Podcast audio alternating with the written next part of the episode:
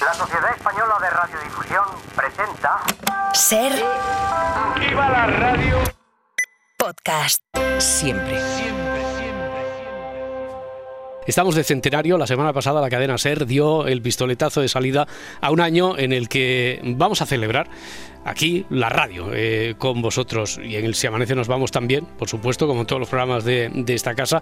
A lo largo de los próximos meses vamos a ir descubriendo alguna historia, historias individuales, colectivas sobre, sobre este medio, sobre la relación que tiene este medio con todos vosotros, con los oyentes.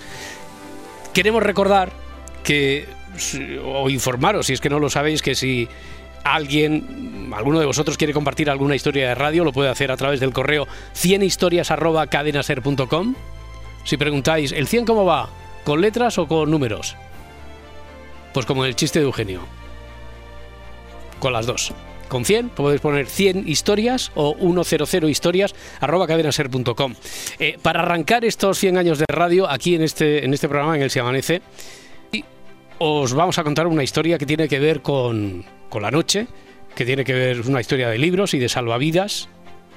Bueno, quizá es una historia de las dos cosas al mismo tiempo, o de cómo la radio, al igual que, que los libros, también puede ser un salvavidas. Así que, si nos acompañáis, nos adentra en esta historia el dial de la radio de hace dos años y pico y Laura Martínez.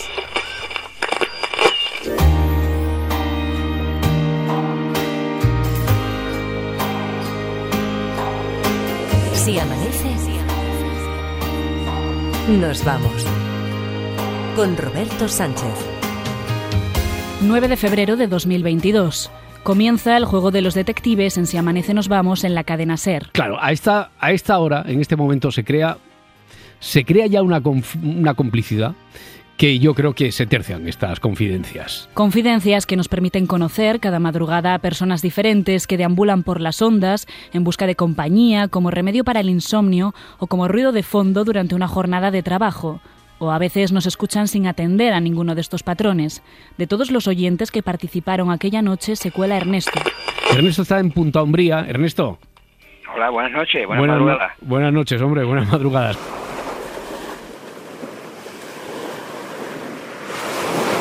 Esta historia empieza en Punta Umbría, provincia de Huelva. ¿Cómo estás? Bien, bien, Bueno, sobreviviendo. vale, sí. Y, o sea, que ahí no tiramos porque no está la cosa para tirar, pero bueno, que vamos, No, no vamos está la más cosa para tirar para nada, ¿no? Distintas circunstancias de la vida han hecho que Ernesto se encuentre viviendo en un chiringuito en la playa. Esa noche él decidió llamar al 900-100-800 a las 4 de la mañana. He vivido en la calle un tiempo, he tenido que vivir un poco de la caridad y demás, por Mm. circunstancias, después Sí. de haberlo tenido todo.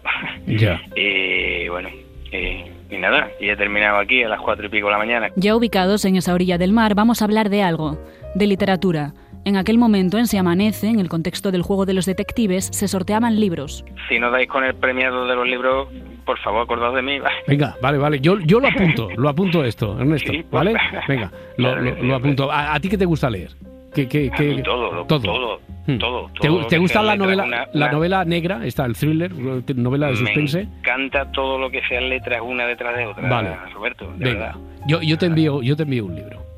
Gracias. La magia de la radio hizo que dos años después, en enero de 2024, Roberto y Ernesto se volvieran a encontrar.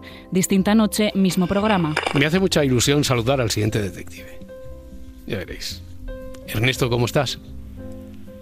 Hola Roberto, buenas noches. ¿Qué hay? Buenas noches. ¿A ti te gustan los libros? Eh, son mi vida, mi, Sí. son mi salvavidas. ¿Qué- qué- eh, a a ver si me respondes lo que me respondiste hace, no sé, de esto quizá hace dos años.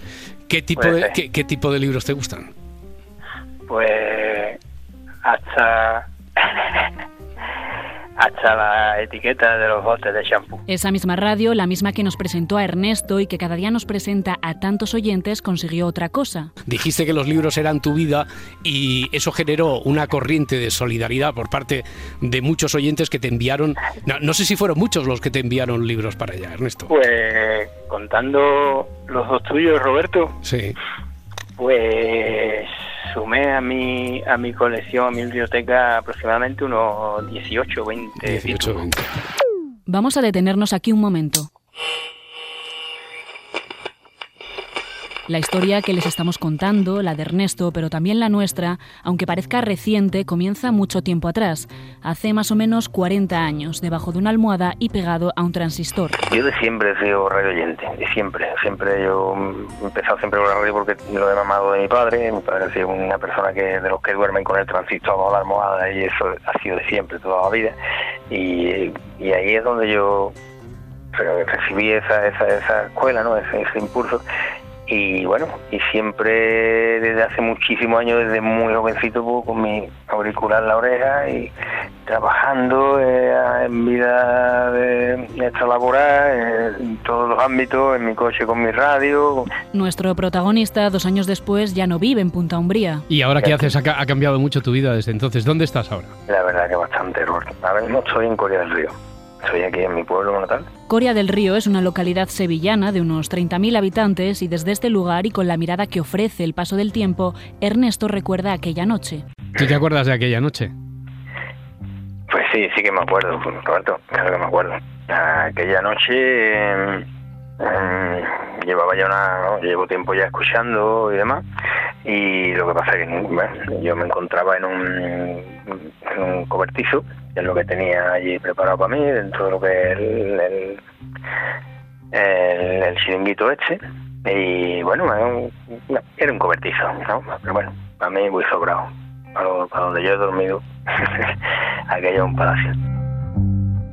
Un palacio, tal y como dice él, donde algo estuvo siempre muy presente, los libros. ¿Los libros aquellos que te enviaron los oyentes los, los conservas? ¿Los, los llevaste Eh, contigo pues- o los dejaste allí en Huelva? Por supuesto, ¿Ah, Roberto? Yo, yo no tengo nada, yo, yo soy, la yo soy la persona, yo soy una persona que no tengo nada, o sea, na- y, quizá- y nada de lo que llevo, todo me ha venido bendecido, Los libros es lo único que puedo decir que es mío, mío propio, mis libros, y eh, el garaje de mis padres, allí tengo como seis cajas y tres o cuatro maletas de viaje grande. De todos los que recibió, unos 18 o 20, hubo uno que le marcó especialmente. Hay uno que es un libro, una, narrativa así docu- documentada, es un negro en la Alemania nazi. Este es un cuento sobre el valor emocional de los libros, sí, pero también de la radio. La radio para mí, Roberto, es, es un salvavidas, más que un apoyo, más que un salvavidas, en el sentido más estricto de la palabra, ¿vale?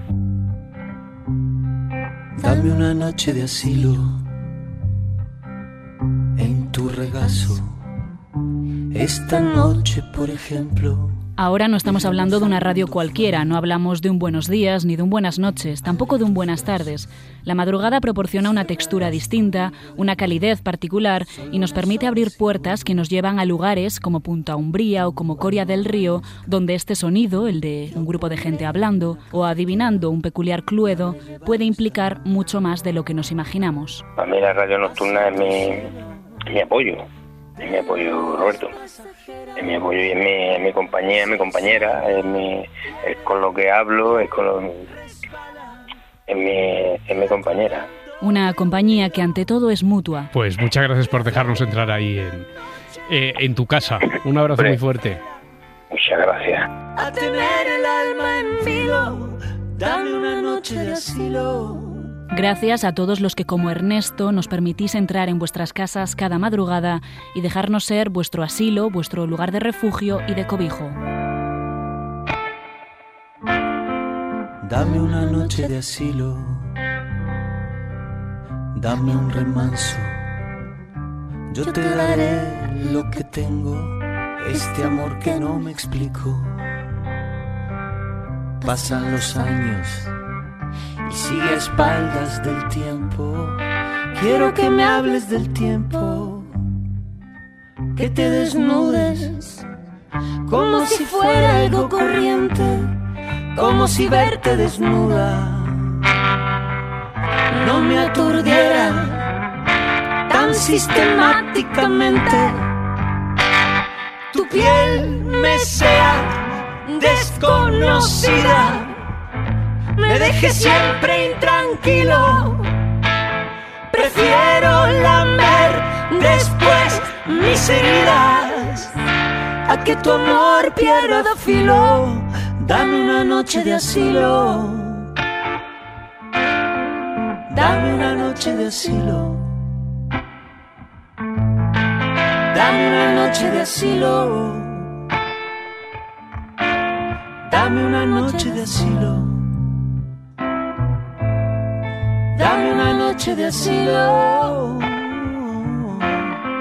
Dame una noche de asilo. Dame una noche de asilo. Dame una noche de asilo. Si amanece, nos vamos. Para no perderte ningún episodio, síguenos en la aplicación o la web de la SER, Podium Podcast o tu plataforma de audio favorita.